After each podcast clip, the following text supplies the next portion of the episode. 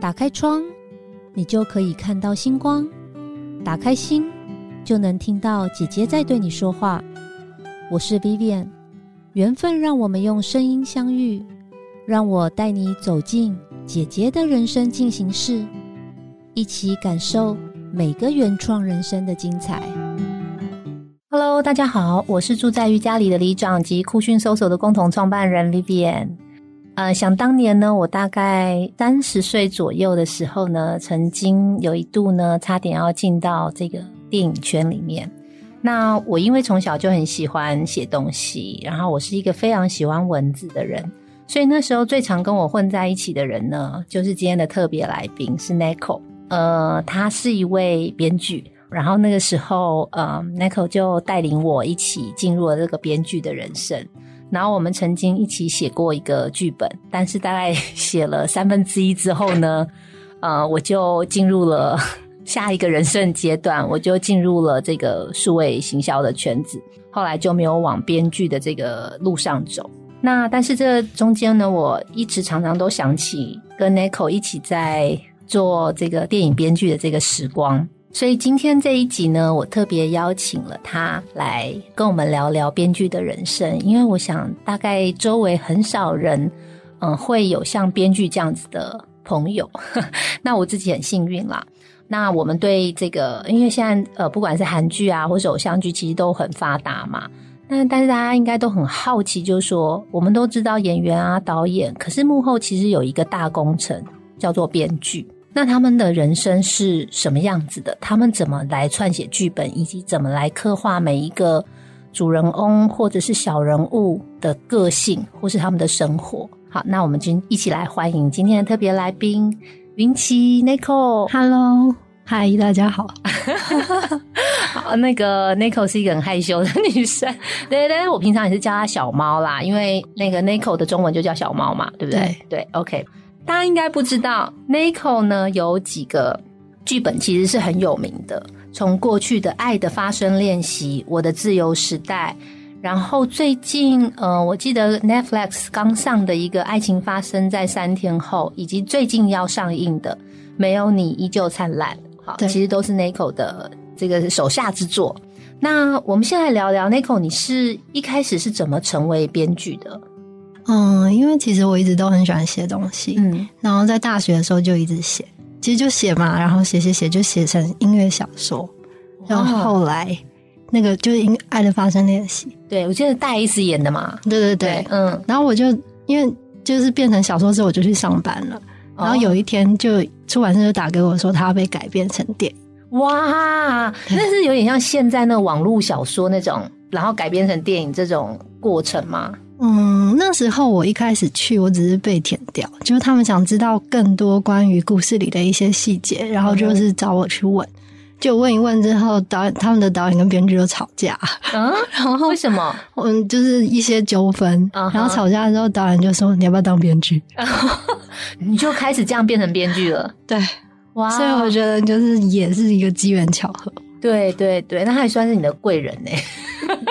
他们吵架这件事，就是我会觉得，其实过程也有一些辛苦，因为我后来就是也等于卷入了那个官司当中，然后是证人的角色，然后夹在两个中间，我就很左右为难，我常常经历这种事情。这本身也是很有故事性哦。对，然后但我就觉得，对啊，就是这些苦难就是很像蜕变，然后呃，回头看会是礼物这样子。对，那呃，你觉得你开始虽然爱写东西跟写故事，我觉得其实是两回事哈。我自己记得我那时候在跟你一起撰写我们那个时候写的那个剧本的时候，其实我觉得最难的是人物的刻画。你是怎么去，就是说在整个剧里面每一个人物他是什么样的个性，而且他符不符合现实？他为什么会有这么多内心的状态？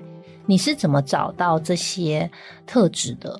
我自己觉得我有一个算是。偏本能的人格特质，就是带一点天秤座的犹豫，就我很容易站在别人的角度去看一件事情。嗯哼，然后我觉得他在创作人物的时候，变成一个帮助我的方法，就是我比较容易的是会去替那个角色做换位思考。嗯哼，对。所以那些角色会在是你生活周边的人，你把他想象然后放进来吗？应该是说，因为其实这个要牵扯到台湾电视剧的编剧的制度，就是他们其实会有一些，有的时候他们叫定制剧，他们已经有一个故事的框架。那对我来说，我擅长的就是怎么在这个框架底下给每一个人物一个灵魂。嗯哼，那因为我就是比较容易去想每个角色他为什么这样，所以我觉得这个刚好变成一个可以互补的强项。嗯哼，那你平常取得灵感的方式呢？取得灵感就是要要真诚的生活，这样讲 认真的生活，对，体会生活。因为应该是说，就是人家都会说是要阅读，嗯，可是我会觉得所谓的阅读是，你认识一个人的时候，你你怎么去思考他，然后你把他想的有多深，对他现在说出来的一句话，可能只是冰山上面的一个山脚，对，那它底下发生了什么事，我比较容易这样去读一个人。或是读一件事啊，读一本书，然后我觉得那个深刻的阅读就是会变成一种养分。哎，我我非常同意耶，因为我觉得我在跟人相处的时候，我我觉得每个人他说出来的话背后一定都有某些原因会引导他，应该会同一件事情 A 跟 B 跟 C 可能会给你的回应是不同的，这可能跟他的人生阅历、跟他经历的事情、原生家庭都有关系。对。对，所以应该说，可能我们在做这个行业本身会比较有同理心，对不对？也比较可以理解人，所以我们可以理解，可能没有真正的坏人或真正的好人。对我，我我以为是写到，就刚开始我会想说我要写剧，然后我的困境就是写坏人，因为写会，我会去想说。就是我一开始有一种洁癖，我会觉得说，为什么我要让一个坏人出现在我的剧本里？然后后来我就发现哦，其实不是写坏人，是写两个意志冲突的人，而且他们的角度可能不同，角度不同。对，可是这样子去思考之后，再抓回主角身上，就对我来说，就是我我可以这样换位去想。没错，没错。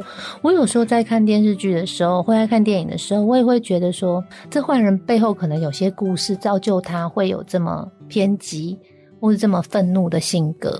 那可是你回推去想说，我我是想太多啦，就想到说他小时候是经历了什么事情，所以让他。对这个社会这么愤怒，就会也会有一点同情的感觉。所以我那时候在写剧本的时候，我觉得除了角色的刻画不容易之外，还有一件事情我觉得很难，就是对话。就是说你怎么去写出那个对话是不矫情，好要这个人念出来也不矫情哦。就演的人当然也不能矫情，但是你在设计那个对话的时候，他讲出来也要像我们平日在对话会说出来的话。我觉得。有的时候，我记得我那时候在写的时候，我每次写出来就说：“谁会平常讲这句 话？”对啊，好像好像琼瑶哦，对不对？可是因为有时候人在表白或者在愤怒的时候，不是我们想象中就是像写剧本一样会讲写出那个东西的。因为真实的人生不是这样子在说话的。对，这个我觉得我当时遇到有这一个比较难调整的地方。哎，我不知道你有没有。其实每个人都会，因为每个人会讲的讲话的习惯大概就那几种。然后我觉得有趣的是，因为编剧他其实不是一个人的工作，他可能是一组，所以里面每一个人会有不同的特质。然后我们就会去做分工。那真的不行，我们就去做填调。大部分时候我们会去填掉一个人，然后去观察他，抓住他的语癖，抓住他的习惯，然后去模仿他的样子去写。那呃，你写过这么多剧本？嗯，写来写去，你最喜欢写哪一类型的剧情？哎，这题虽然你有给我仿纲，可是我真的 回答不出来。那没关系啊，就是每一种你都很喜欢。应该是说我是一个，就是下决，我常常会想很多。对，然后但我真的下决定的时候会歪楼。就我，我会不知道，哎，为什么我会下这种决定？这样，我是非常跟着当下的那个感觉去决定事情的人。所以类型对我来说也是一样，就是比如说客户今天来找我，那我要不要写这个案子？我我可能是听他讲一讲，我就突然超级有电，可能是因为我联想到我生活中发生最近的某件事，然后那件事就会被我无限的放大，然后我就突然超级有电，我就可以写。所以那个东西很随机。那会不会写来写去，最后又写到你自己最擅长的？我随便来举例哦，就是说会不会编剧写一写，就是他很擅长写。两个人碰面本来是要争吵啊，本来是要走悬疑的，最后又两个人又爱在一起了，类似像这样子，会有这种可能吗？我觉得这个跟我的成长的状态有关。就如果我一直停滞不前，我写出来的东西就停滞不前，你就会发现都一样。对。那如果我变化比较大，完我就觉得那个作品是跟着我，它好像就是我的一个最近的呈现，这样子。哦，OK OK。所以你的意思是说，其实编剧的经历跟他的现况也会影响剧情的发展。对，而且我觉得，因为我选的这个编剧的节目，你不是说我们认识的时候其实是就是跟灵性相关的一些一些兴趣嘛？对，我觉得到现在这两件事对我来说都还是同一件事，就是它其实是一个比较真诚自剖去面对人性比较深度的，可能甚至有一些负面的东西，然后你怎么把它转化回来，嗯的这样的一个工作。这两件事都会要求你很诚实的去看一些事情的。黑暗面，你不可以去盖住它。如果你对自己不诚实，你就写不出来。这样，嗯哼嗯哼。那有没有哪一种剧本是你一直很想挑战的？然后你每次写一写之后，就没有办法往那个方向走，还是会绕回你自己擅长的那个呃风格？应该也蛮多的吧。就是比如说，我前阵子写了一个跟债务有关的戏。OK，就是我觉得我是理财小白，就是，但我就很想挑战。嗯哼，那我就找。在理财方面比较有经验，然后做了很充沛的填调，现在就正在写，就类似这种。OK，但是它是呃理财，你是想要讲理财跟理财有关系、跟债务有关系的故事，对，跟钱有关系的故事，对。而且我觉得它最有趣的就是因为我是小白嘛，那我从小白到理解，我就可以把它写出来哦。对。那么你刚刚有提到，就是说其实编剧都是一组人，对不对？嗯，不一定，有的时候一组，有的时候一个，就是看项目。对，那像我们那个时候，我们我们两个算是共同编剧。然后我记得那时候你好像跟我说，我先写一段，你再写一段，对不对？那通常如果是，但是因为我其实没有跟别人一起写过剧本，我唯一有写过剧本就是跟你。那通常在这个圈子里面，就是大家如果是共同一起编剧的话，你们的剧本的分配或是撰写会怎么分配？就是会怎么分配大家彼此的工作？也是没有。一定的哦，就是完全是看说，首先就是客户给的这个案子急不急，然后呢，急的话你人就一定要多一点嘛，因为你自己的时间你算一算，你没有办法。然后如果哎我超有电，他又不急，我可以一个人写，那我就想在这个题材里面我需要哪些补强，我可能就找人。那如果今天另外一个状况是他很急，或者是我想到有哪几个人组起来，他就很像在那个炒菜。就是他要一盘什么样的菜色，然后我有什么菜色，我可以拼装给他这样子。那这样子拼装出来的剧本，OK，我觉得也不一定啦。我刚刚本来是想说，会不会很四不像？就是我觉得它是一个调和的过程，就是厨师的重点就是我怎么把这这一堆菜透过适当的比例、时间，然后去融合它，变成一个口味。是合适的菜色，对对。那我觉得编剧就是这种这样的工作。那事实上，这个也是我刚入行的时候，我在这件事情上，也就是有蛮大的冲击。因为我会觉得创作者应该就是我，就是可以独立创作。然后我看到我的创作被改的乱七八糟的时候，我也会就是想说，哎，怎么跟我想的不一样？可是我觉得，慢慢的，你真的进这行，你就会发现说，它有非常多种创作模式。有一种模式很像在打弹珠台。因为它其实是一个非常非常多人一起完成的工作，所以你其实只能够拉下第一个把，后面他会怎么谈，然后这件事情怎么发生，嗯，你其实不太能决定它的结果。可是你知道，它就是一群人一起工作，最后的宇宙给的一个一个什么这样对。然后唯一一个点就是，我觉得是心态上，就如果我自己我现在能做的，就是我自己认为我对这个项目无愧于心，用尽全力，然后很很真诚。然后其他的就看看他会不会感动我的工作人员，然后在跟他们合作的过程当中，他可以撞出什么火花？这样有的时候好，的时候不好，不一定，很随机。然后剧本，我觉得还有一个最难的是结局。我觉得像我常常看剧嘛，那有些人会说结局很烂尾，或者是说哎结局很棒。其实我觉得有时候，我觉得结局是一个让人看完这部戏以后。会在那个剧情里面沉浸多久的一个很重要的一个元素。当然，有些人很喜欢美好的结局，然后有些人可能就是啊，男女主角如果是主人翁不是像大家想象的那个方向走，你在设定结局的时候，我记得以前我们在一起写剧的时候，你会翻牌，因为呃，先我这边补充一下，因为小毛是我的塔罗的启蒙老师。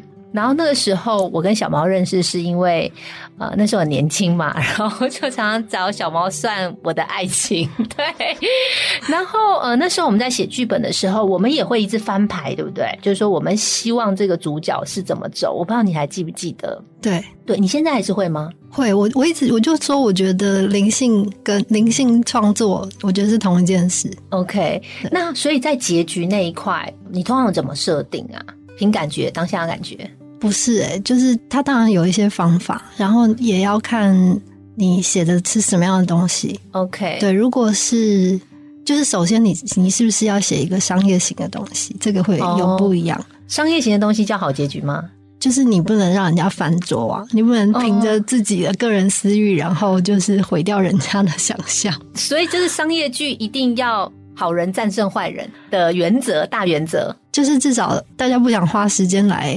让自己莫名其妙吃到不好吃的菜哦，懂懂懂。就我看完这日剧，我不要生气或是愤怒之类的。对，哦，OK，喂，哦，我我懂了。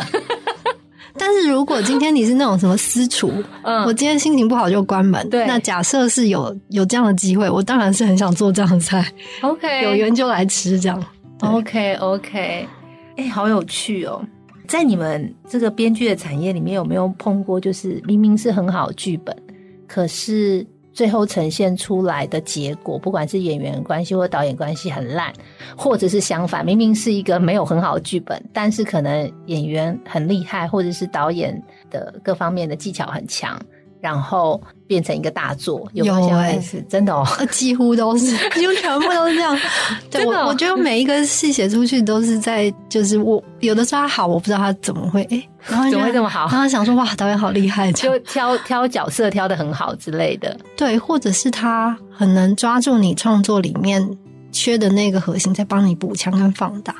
对，有有这样。然后不好的话就是哎，怎么？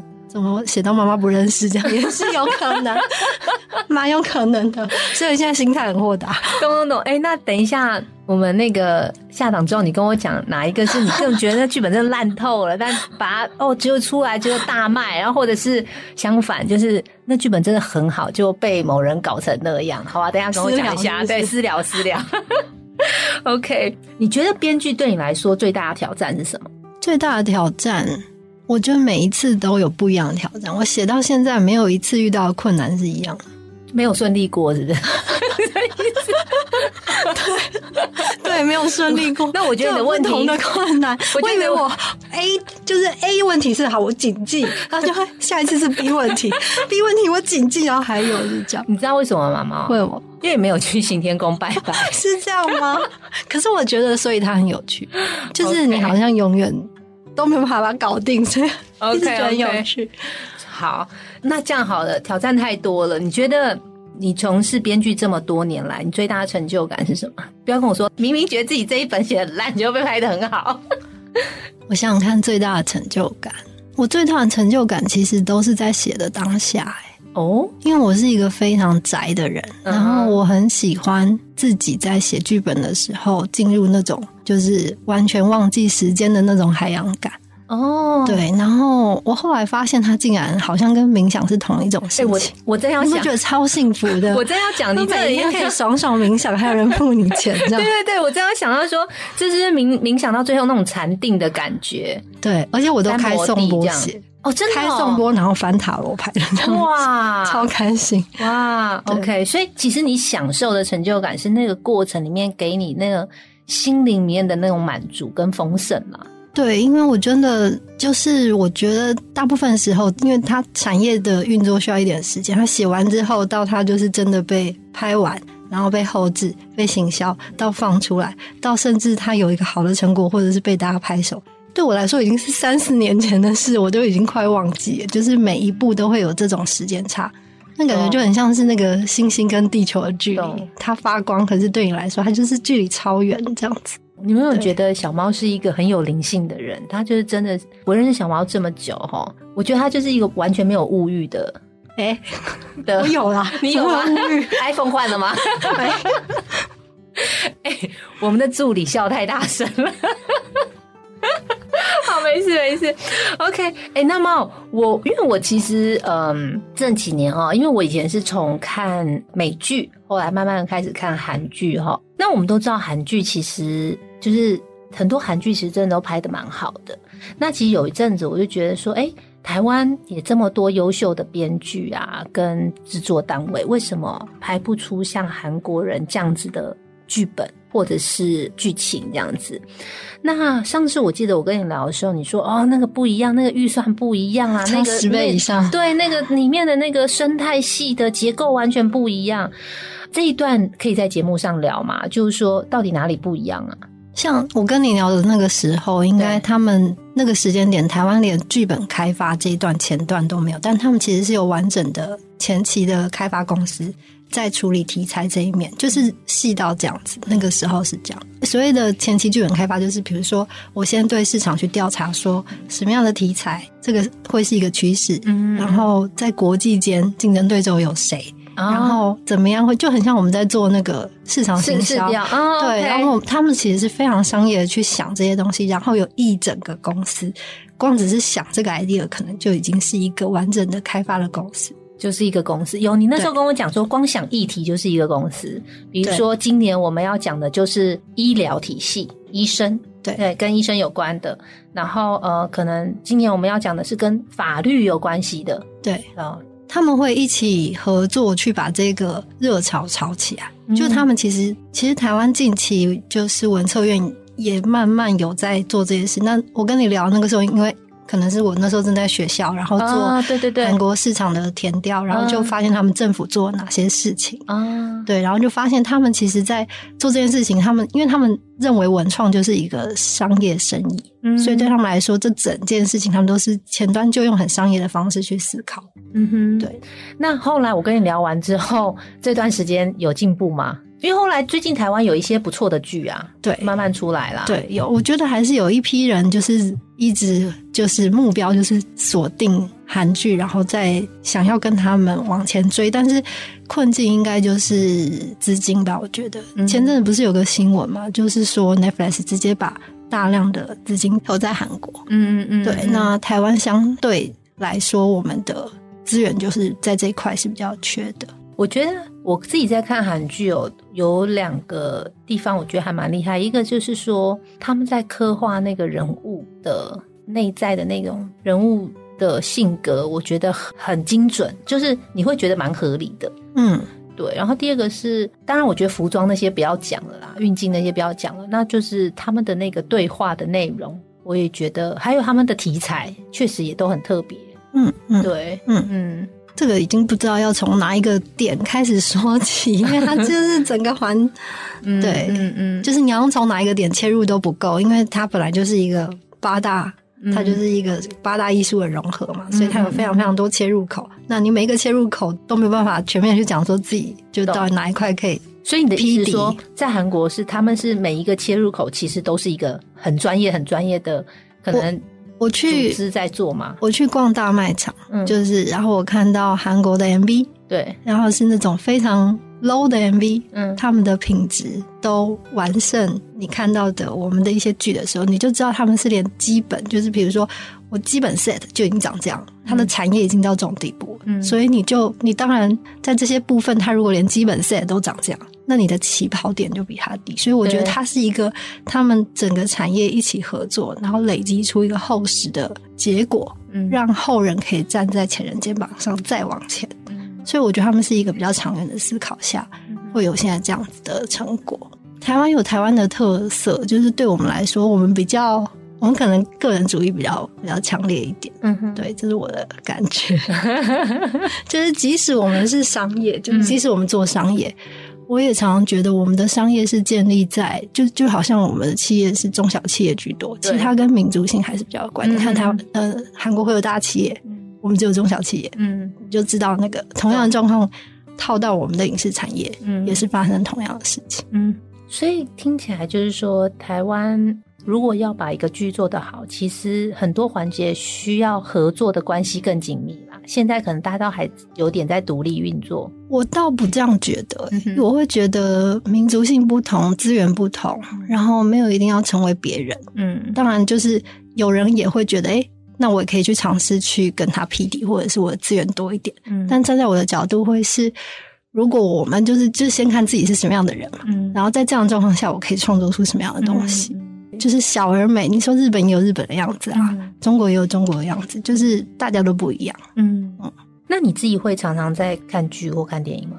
哎，会啦。嗯哼，你最近有什么好剧？你觉得很不错的，可以推荐给我们吗？我最近喜欢《Normal People》正常人，就是哪一国的？我忘记他哪一国，就反正就是 是那那是那他是西方人还是东方人？西方西方西方啊！Normal People 写一下，他就是就非常非常简单的爱情故事。可是我觉得他在讲的其实是两个人，他就让两个人爱情故事没有那么多的外力，然后可以很深入的去讲。他们怎么改变彼此，互相成长，然后变成比爱还要再相爱的两个人？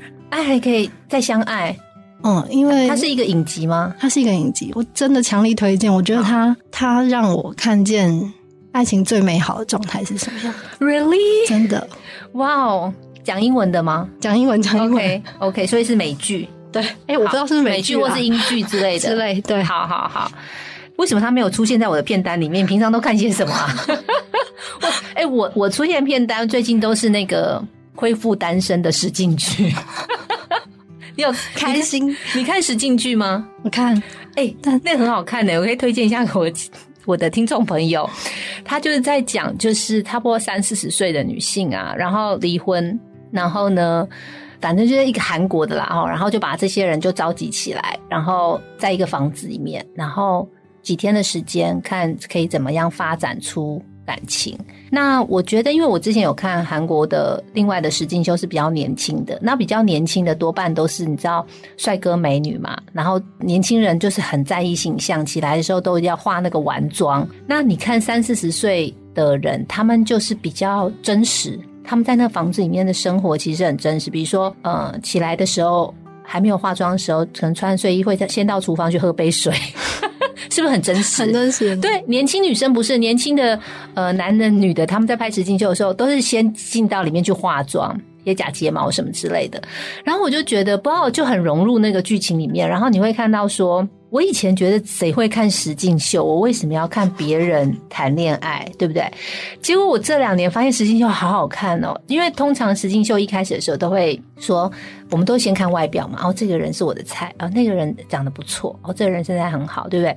可是你到第二天开始跟他们聊天之后，你会发现，哎，原本第一天你觉得很喜欢那个人，会转移。你会到我昨天跟那个人聊得很愉快，可是他不是我第一天会注意的人，他就开始喜欢了聊天很投缘的那个对象。哎，但是第一天喜欢那个他也没有放弃，可能也去跟他聊聊天，可是就好像没有这么喜欢。反正总之你会看到真人的情境的变化。嗯，我觉得蛮有趣的，推荐你恢复单身。好 好。对，互相推对，那你看什么是金秀？嗯，最近就是台湾不是有个狗狗的哦，宠物的 是吧？为什么是哦这样子？没有很吸引我，没有我喜欢宠物。我看到喷泪耶，真的这样感动吗？感动啊！我看到那个狗狗回家，然后他们要跟狗狗分离，我就整个觉得好。是美剧吗？台台湾的，台湾的哦。OK，好，这我就不写下来。有没有其他的觉得 好看的可以推荐一下？还好，实境秀还好，好吧。另外，小猫最近我知道，呃，我们 Netflix 刚刚档一部你刚写好的剧哦，叫《没有你依旧灿烂》。呃，要不要聊聊这一部剧当时会写的一个心理状态？然后它大概是比较偏向也是爱情吗？还是对，它是爱情，而且它是改编自韩剧哦，一部非常辛辣猛烈。他们的收视应该算高，但是就是非常非常婆妈的那种哦，比较新新三色这种吗？对，然后就是见面就会打巴掌下跪的，要看要看，不是全部被我改掉，全部被改掉了，最后就是对变成小清新吗？变成我就说嘛，我就是我会很想知道他为什么会打他巴掌，我真的不懂，我一定要懂。对，现实生活中。真的，大家会打别人巴掌吗？我自己是没有遇过啦。就是你这个废物，啪！为什么背叛我？啪！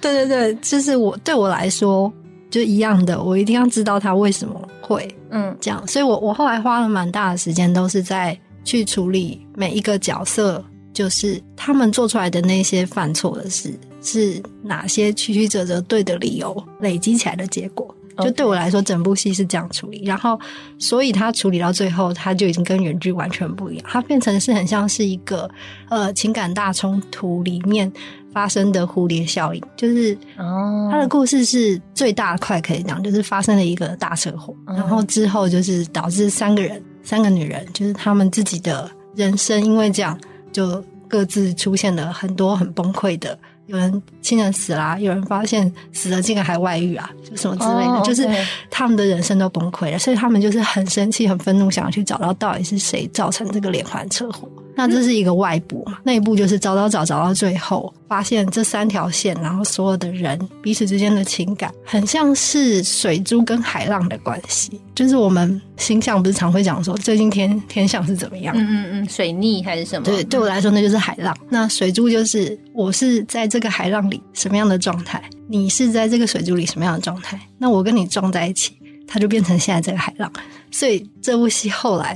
就从我刚刚说的打巴掌变成一部这样的戏，变成很小猫风格。但是为什么叫没有你依旧灿烂？听起来应该是没有你反而痛快啊！我比较喜欢你这个片名。对呀，你看下次取片名问你。哦，这片名是你取的，不是我。呃，就是要大家要投票，他们他们会有的，但我会把你的意见。我跟你讲，取片名找我就对了。我很喜欢做这种事，没有你反而痛快。还跟灿烂有押韵，没有，因为你刚刚讲说他出了车祸之后，发现对方外遇，他发现死掉的老公是外遇的，所以啊，我不能讲造口业的话，但是觉得说，哎呦，我开玩笑吧。